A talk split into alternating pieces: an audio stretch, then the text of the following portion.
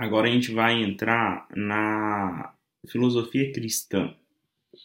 E a filosofia cristã, e eu vou pegar aqui somente o que nos interessa, que é a parte metafísica.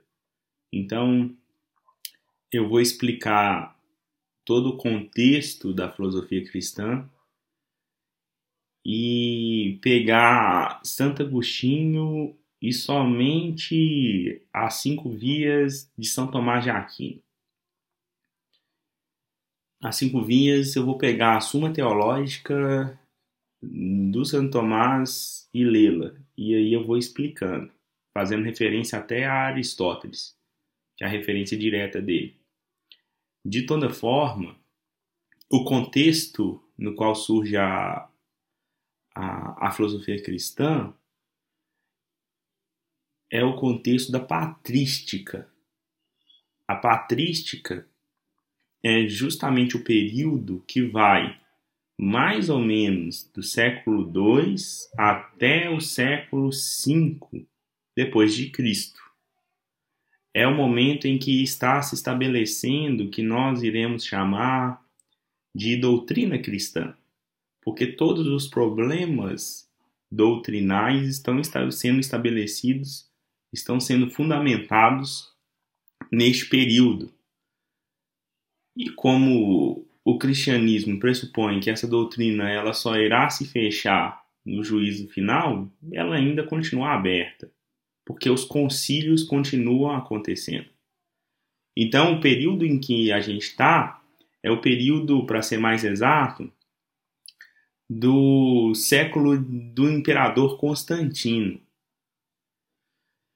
E este século é um século muito turbulento porque é, tem toda um, um, uma contextualização ali muito problemática a respeito do cristianismo mesmo. Porque os cristãos, eles eram de fato perseguidos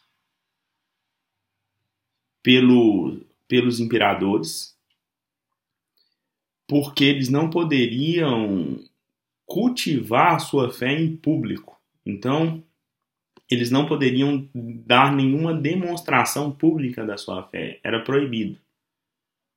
Porque o que se estabelecia ali no Império Romano era um culto pagão, proveniente da, da religiosidade grega, principalmente.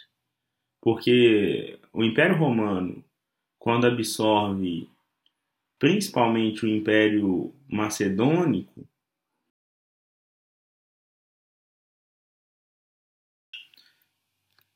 ele absorve o culto às divindades, traduzindo as divindades para o latim.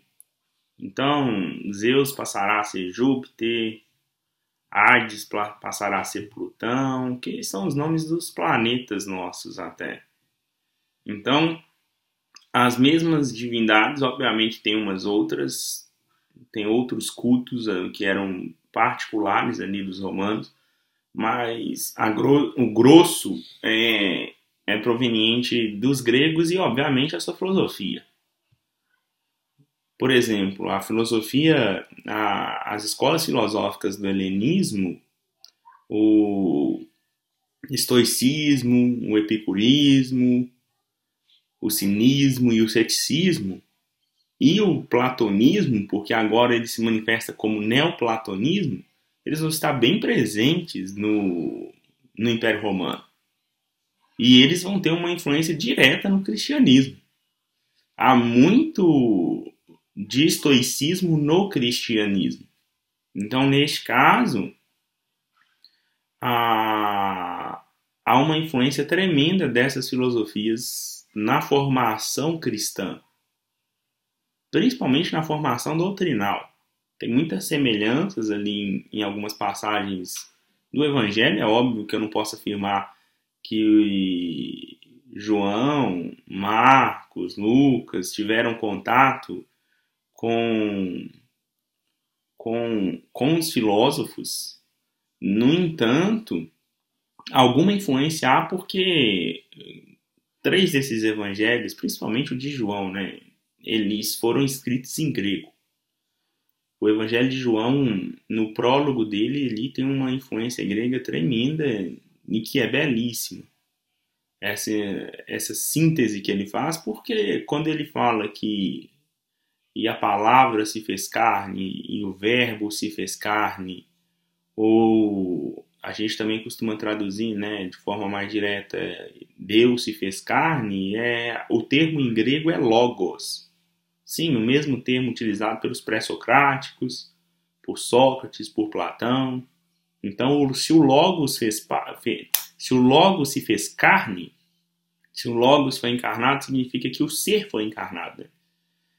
É muito interessante, porque a síntese que o João faz é uma síntese absurda do ponto de vista do desenvolvimento racional, vamos dizer assim, ou do desenvolvimento acerca do problema do ser, vamos ser mais preciso, no Ocidente. Então, neste caso, há, há uma influência direta aqui das filosofias no cristianismo. E é óbvio que o estabelecimento aqui de Constantino vai ser um alívio para os cristãos, porque o Constantino ele é, vai se converter ao cristianismo. Muitos colocam uma teoria da conspiração aí, afirmando que ele queria fazer uso do cristianismo para, para se estabelecer por mais tempo no poder. Só que isso não tem provas é, concretas a respeito disso, mesmo porque se ele tivesse de fazer uso de alguma coisa, ele continuaria fazendo uso do paganismo, porque os cristãos ainda eram minoria no império. Então, no caso, a conversão dele, principalmente pelo Vem, que vai escrever um livro a respeito disso, é, um livro inteiro a respeito disso, ele chega à conclusão que a conversão foi uma conversão sincera, foi uma conversão, uma conversão verdadeira, sem um uso instrumental da fé. Então, o, o Constantino ele vai cessar esse, essa perseguição aos cristãos. Como ele se converteu, ele passará a aceitar esse culto público. E é interessante porque se houvesse algum tipo de teoria da conspiração, o filho dele teria dado continuidade ao cristianismo no império. Não é o que acontece. O filho dele vai voltar a perseguir os cristãos. Então esse alívio, entre aspas, ele ele foi por um curto período, não foi um longo período. E todas aquelas histórias que a gente escuta desde, a, desde o ensino médio, elas não são historinhas, elas são verdadeiras. Apedrejamento em público, é, cristãos serem lançados no Coliseu, é, aquela, aquelas torturas e mortes tremendamente desumanas e, e violentas, né? Tudo aquilo ali é uma verdade, tudo aquilo ali acontecia. O porquê que o Constantino ele é importante aqui para o desenvolvimento da, tanto do cristianismo quanto para o estabelecimento de uma discussão teológica. E se tem uma discussão teológica, tem uma discussão também, de alguma forma, filosófica. A, a importância dele é que, primeiro, ele vai estabelecer o Edito de Milão em 313 e depois ele vai ser responsável por, pelo estabelecimento dos concílios. Por quê? O Constantino está percebendo que está havendo muita desavença dentro do cristianismo. E essa desavença tem ocasionado muita, muita discussão, muita fragmentação acerca do que, que é verdadeiro, do que, que é falso. Então ele faz um concílio. E o primeiro concílio estabelecido, que será o concílio de Nicéia, é um concílio que tem um problema do arianismo.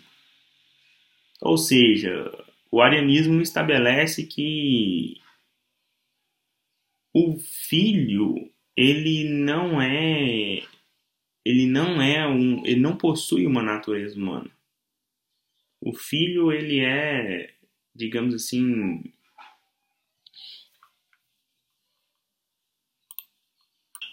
e o arianismo ele vai estabelecer que Cristo não é filho de Deus.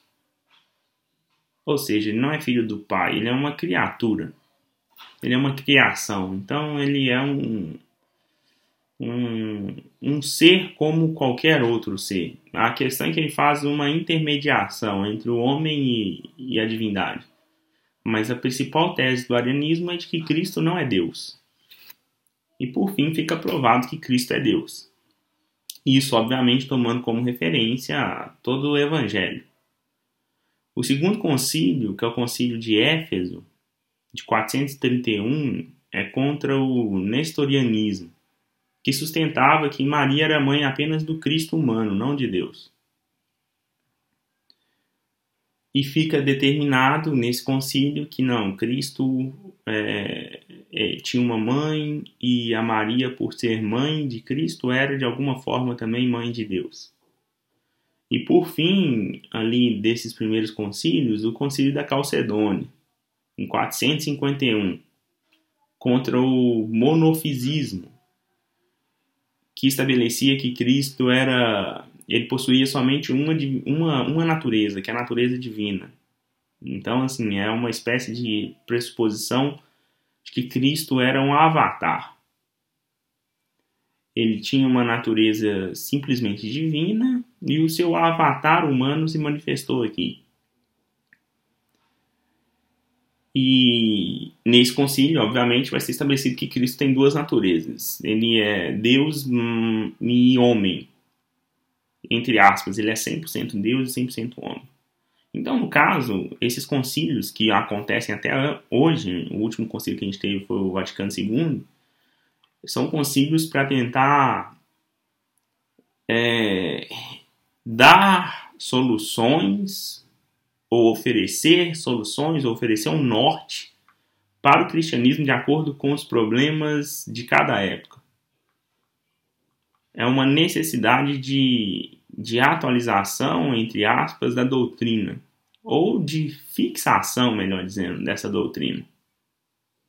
E é na do, nessas doutrinas que vão ser estabelecida a fé cristã. Por exemplo, é, se a gente for considerar a, a oração dos cristãos, a oração dos cristãos é uma, é a oração ela é uma interiorização da linguagem principalmente para Santo Agostinho, isso fica muito claro em Santo Agostinho. Porque ela vai ser constituída de ensinamentos divinos. Por exemplo, os credos, principalmente os credos de o símbolo dos apóstolos e niceno-constantinopolitano. Esses credos, eles servem para resumir verdades tremendamente complexas do ponto de vista teológico para a pessoa comum.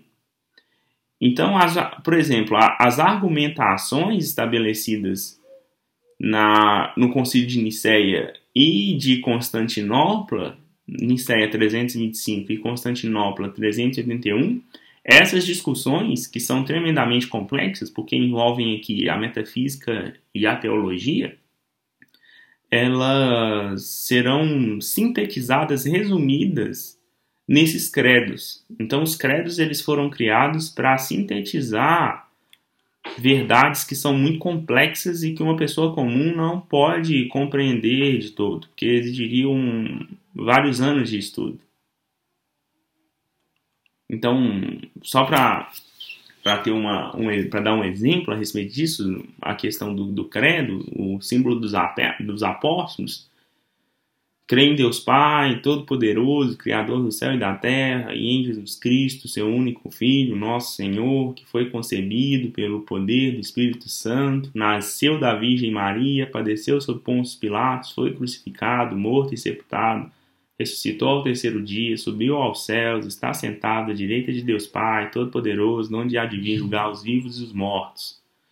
Portanto, a, a, esse credo ele resume aqui toda a discussão acerca de, da natureza de Cristo, porque Jesus Cristo, seu único filho, nosso Senhor, ou seja, é Deus, como eu disse aqui, fazendo referência a, a, ao concílio de Nicéia, né, contra o arianismo, que pressupunha que Cristo não era Deus, no credo está afirmando que ele era Deus.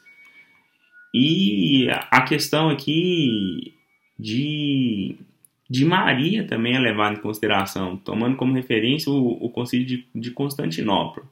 Tá?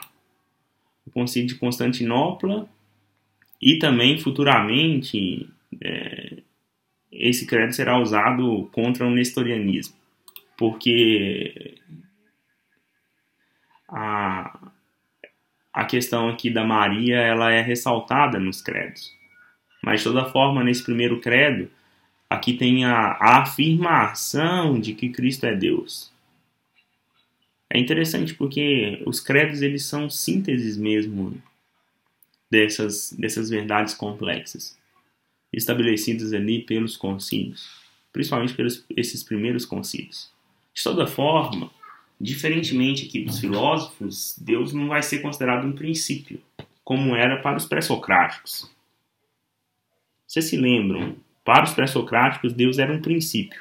Era um princípio no sentido de, de ele ser a origem de tudo, mas ele não ser um, um ser vivo, uma pessoa.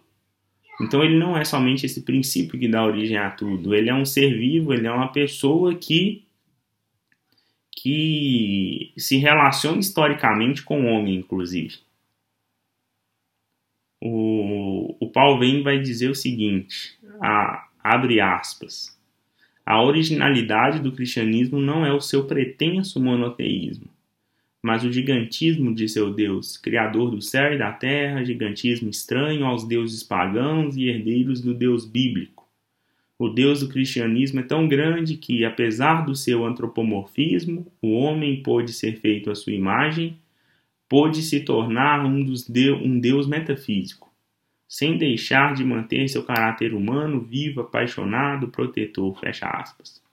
Isso está muito presente no cristianismo é, essa questão da, da, da, da manifestação de, divina como um cuidado aqui relacionado a, ao ser humano.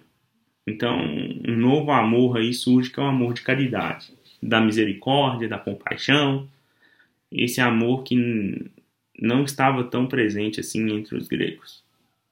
É interessante porque o amor que é modificado entre os gregos é o amor de ágape, Ágape agora passa a ser o amor mais elevado porque é o amor a, ao próximo também, né?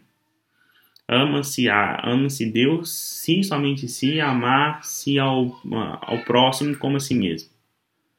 É, o amor ao próximo é a condição para dizer que alguém ama Deus. E Santo Agostinho vai ser justamente o principal expoente desse período.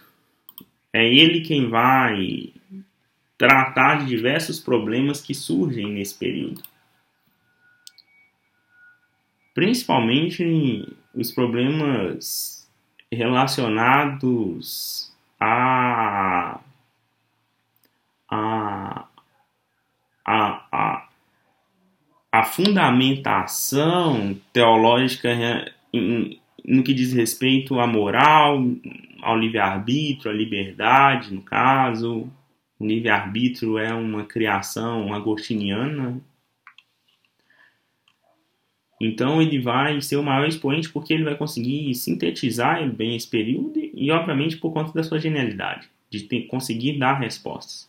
E veja como que a influência da filosofia é muito presente nesse período, Santo Agostinho, ele tinha a sua mãe, que era chamava Mônica e que no catolicismo passa a ser referenciada como Santa Mônica.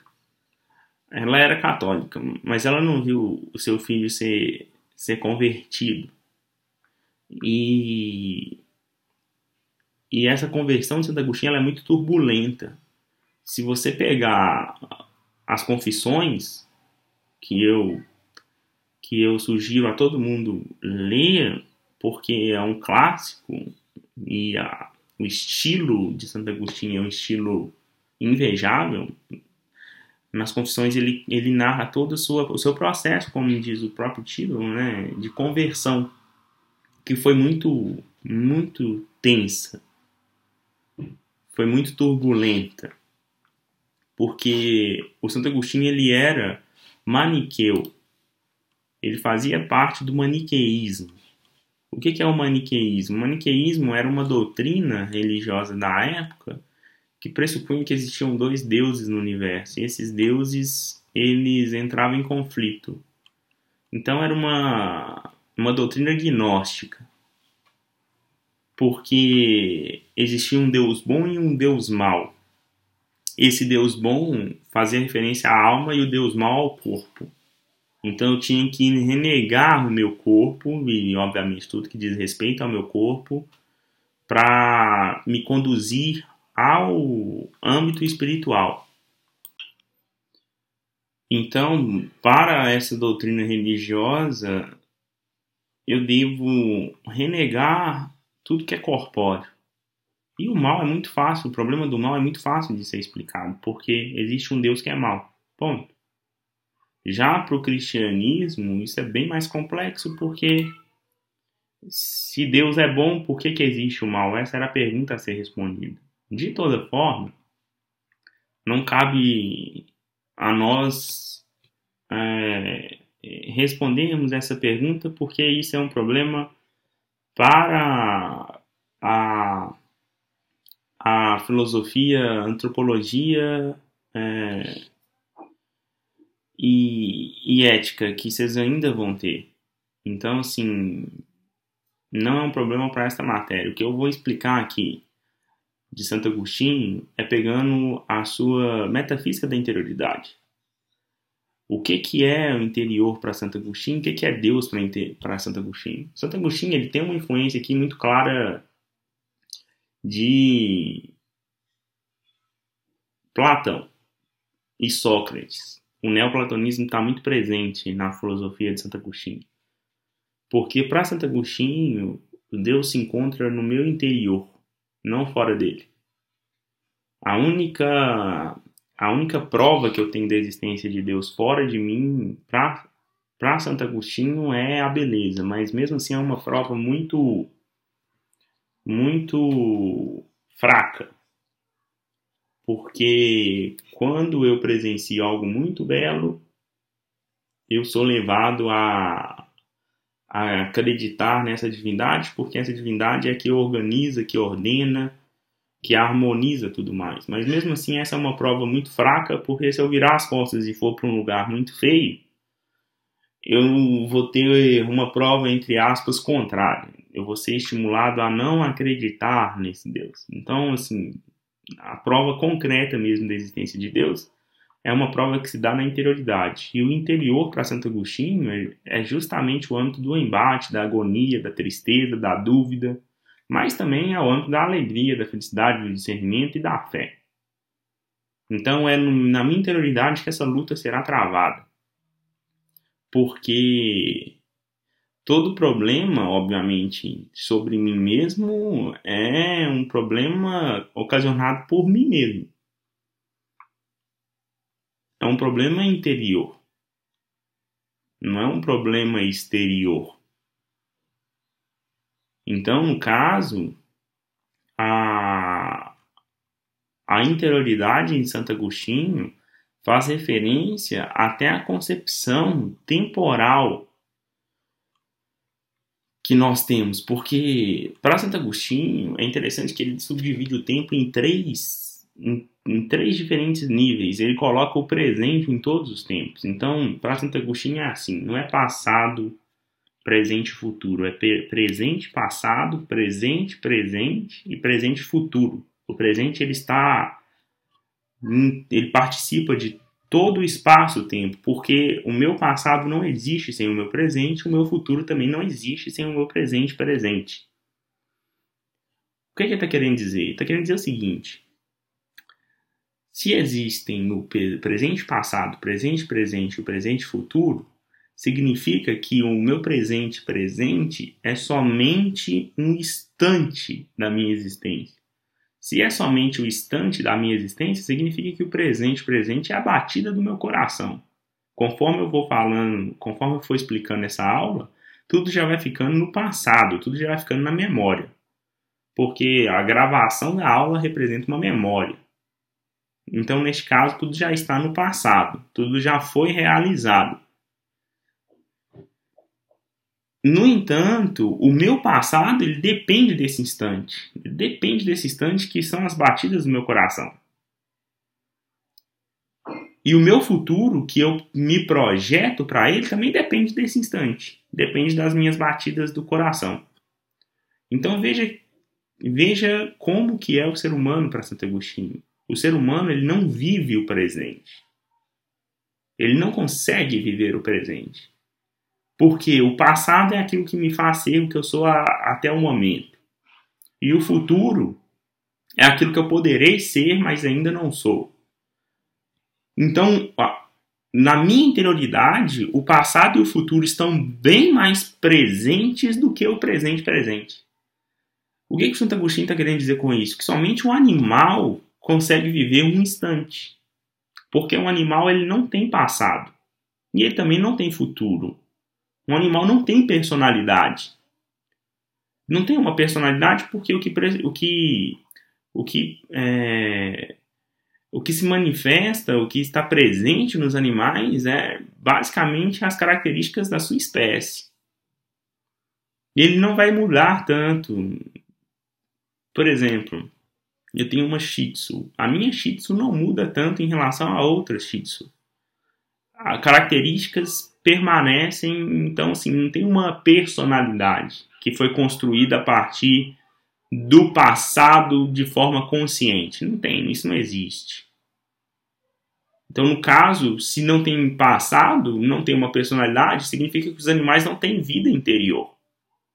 O animal não tem interioridade, eles não têm questões a respeito da morte.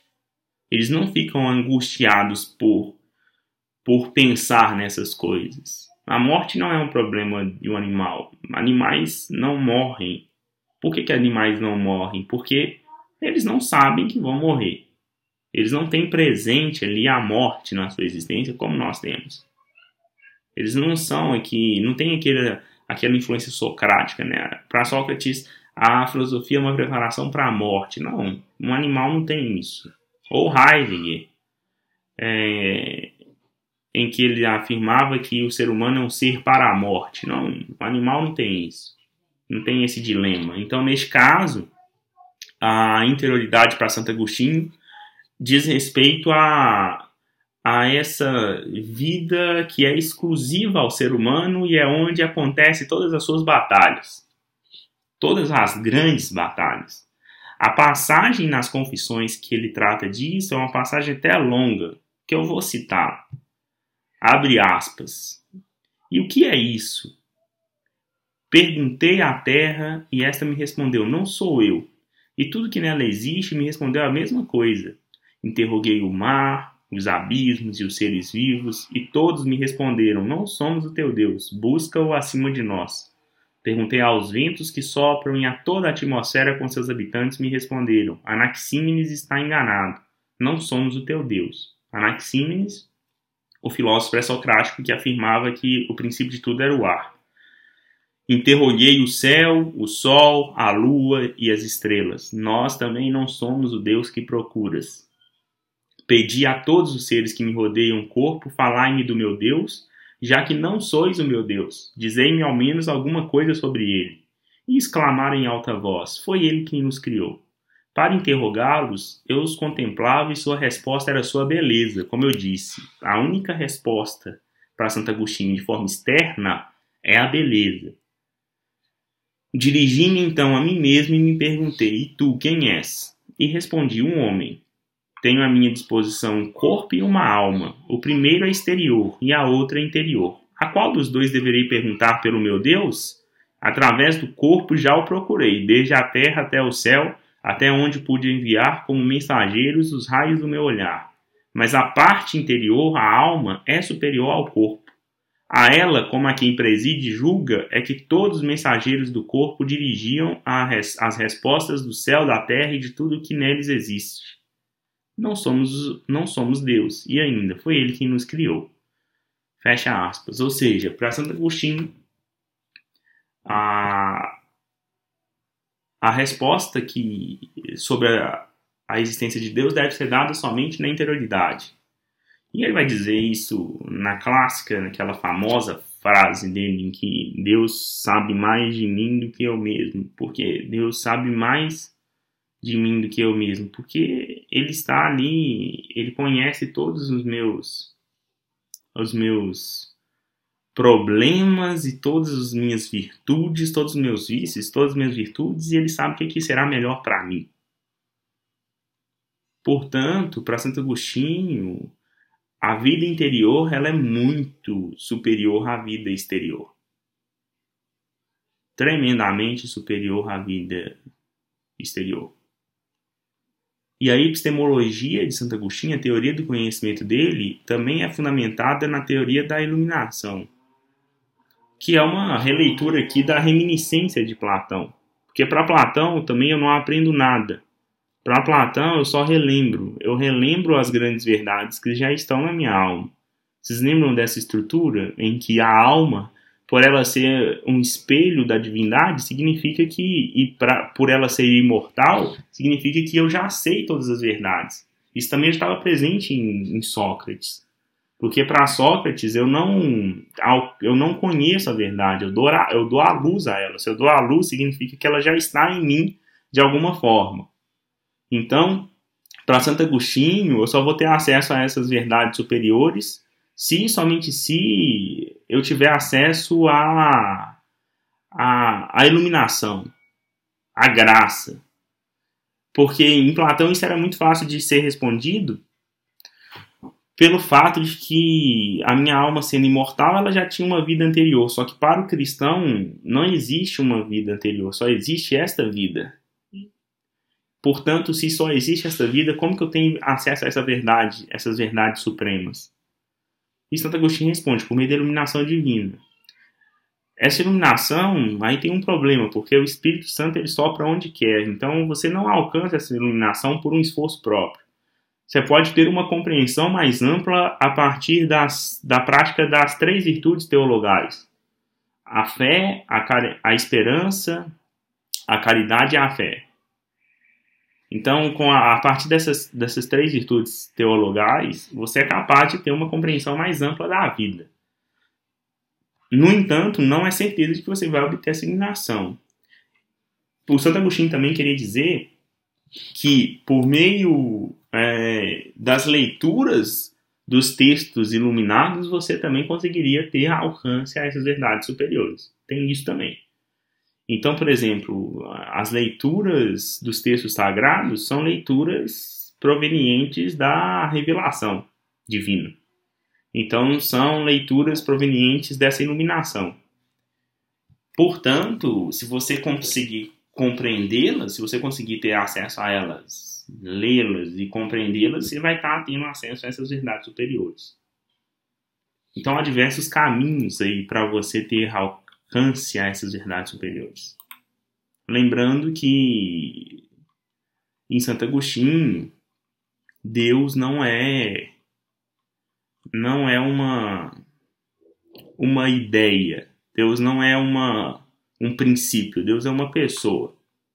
É uma pessoa que se relaciona com os seres humanos. O que, que significa pessoa? Ora, significa que eles são co-substanciais. Por exemplo, é, em Santo Agostinho existe uma diferenciação entre gerar e criar. Ela vai dizer, Cristo foi gerado, não criado. Porque quando nós geramos algo, nós geramos algo semelhante, semelhante não, idêntico à nossa natureza. Então, por exemplo, eu gero uma criança. A criança tem a mesma natureza que a minha, que é ser humano. Mas eu não sou capaz de gerar um cachorro, assim como um cachorro não é capaz de gerar um ser humano, assim como uma árvore não é capaz de gerar um peixe todas essas, todos esses seres, eles geram aquilo que corresponde às suas naturezas. Então, uma planta gera uma planta, um peixe gera um peixe, um cachorro gera um cachorro, etc.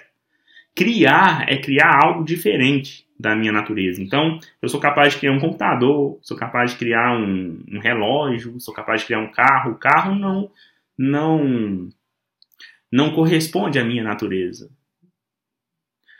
Portanto, quando ele fala que Cristo foi gerado e não criado, significa que Cristo ele tem a mesma natureza de Deus. Nós não, nós somos criados, nós temos algo de Deus. Nós somos imagem e semelhança de Deus, nós temos intelecto e vontade, assim como Deus. Porém, eu não tenho a mesma natureza de Deus, porque a minha natureza é humana. No entanto, Cristo tem a mesma natureza de, de Deus. Então, ele é Deus. E o Espírito Santo também. Então, no caso, a Trindade diz respeito a, a uma diferenciação por meio de relação. Pai, Filho e Espírito Santo, eles se diferenciam por relações, assim como nós, seres humanos. Por exemplo, em termos de natureza humana, todos nós somos idênticos. Não há diferenciação nenhuma. A diferença, portanto, é de relação. Em relação a mim, vocês são alunos. Em relação a vocês, eu sou professor. Em relação a mim, minha filha é minha filha. Minha esposa é minha esposa etc. É por meio de relação.